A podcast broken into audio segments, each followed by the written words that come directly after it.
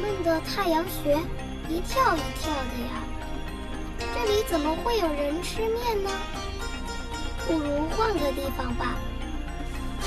我煮个面给你吃，好不好？好啊。欢迎收听无线电台。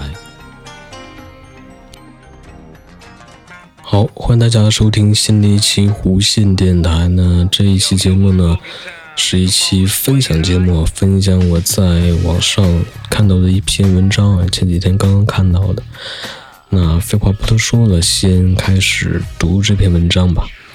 那文章开头写道：说十年前掏空父母积蓄在一线城市买房的那批人呢，做了人生最正确的决定，成了人生赢家。听起来寒心，但是事实胜于雄辩。零八年到一八年的十年间，广州房价翻了三倍，北京房价翻了五倍，上海房价翻了六倍，深圳房价翻了七倍。二零一八年一月到四月，全国新建商品房销售均价八千五百八十五元一平方米，同比上涨百分之八点七。很快，全国新房均价破万。二零一七年，全国人均可支配收入是两万五千九百七十四元，每月是两千一百六十四块五。平均情况下，一个人不吃不喝买一套六十平米的商品房。需要十九点八三年。对于二十多岁的年轻人，依靠自己的工资买房、结婚、生孩子，无异于痴人说梦。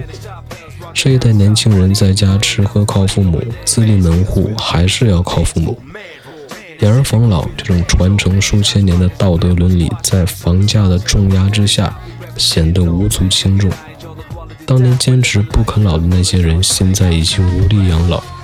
当年那批掏空父母一生积蓄啃老的混蛋，现在依靠一二线城市有房的底气，可以给父母更好的生活。当年坚持不啃老的人，现在肠子都悔青了。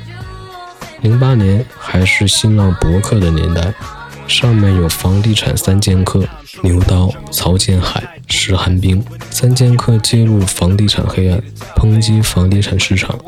反复告诉大家不要买房，不要买房，不要买房，同时获得了粉丝的一致好评。十年过去了，现实无情的打脸，打到你怀疑人生。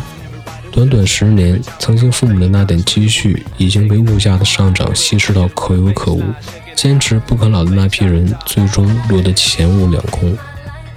时代上演的是一出荒诞剧，现实与理想的距离，原来只是一套房。孝顺与骨气，在生活的重压之下一点用都没有。在资本的原始积累的时代，坚持当一个谦谦君子，大多时候会被现实打击得体无完肤。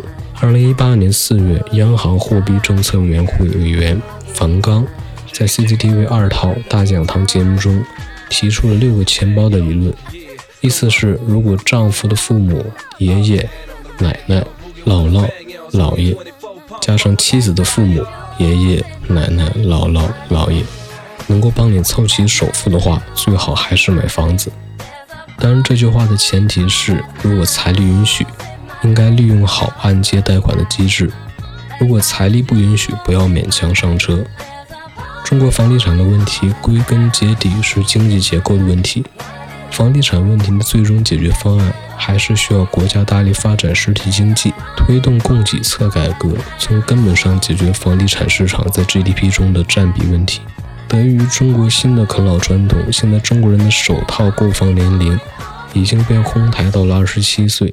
在一个房子是刚需，并且不啃老买不起房子的时代，及时啃老、科学啃老成了避免中年危机的捷径。二零一六年清华大学的报告《从收入差距到财富鸿沟：社会不平等的新趋势》中指出，中国城市家庭的财富积累开始于改革开放以后，而在此之前，中国城市家庭几乎没有私有资产。改革开放打破了家庭财富上的平等。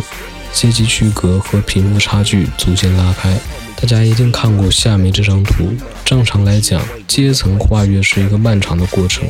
改革开放之初的那一代人，是现实阶层跨越最简单的一代人。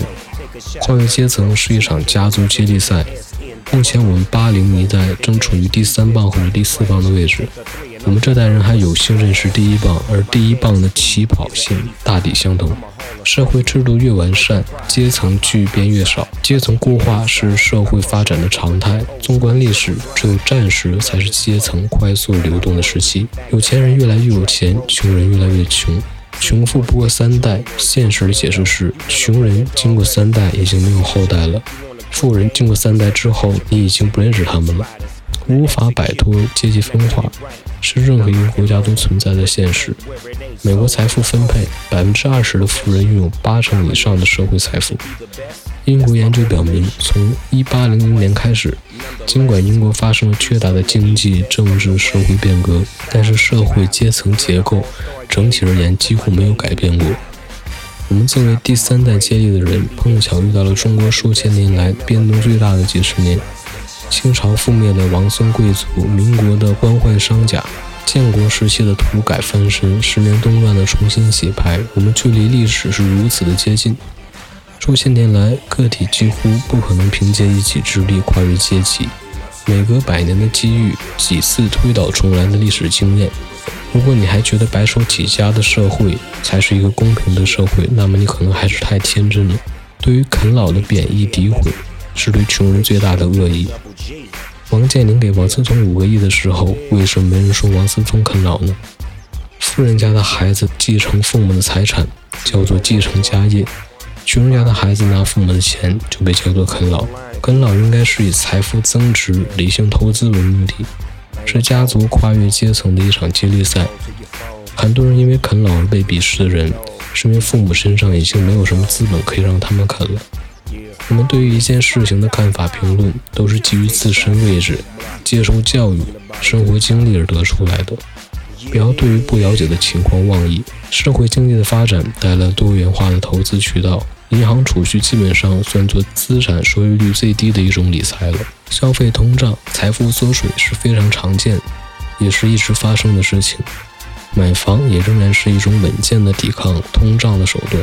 至于现在是不是买房的最好时机，就像樊刚说的，如果能够凑齐首付，每月还房贷没有太大的压力，任何时候买房都是正确的。但是对于一个地区房价的上涨，短期看金融。中期看土地政策，长期看人口。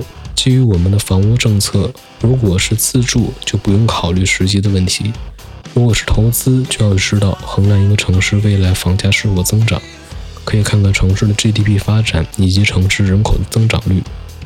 当然，对于这个问题，就是一个更加复杂广泛的探讨了。那这篇文章是我在网上无意间看到的一篇文章啊，写的非常好。好，那这期的节目就是这样，我们下期节目再见，拜拜。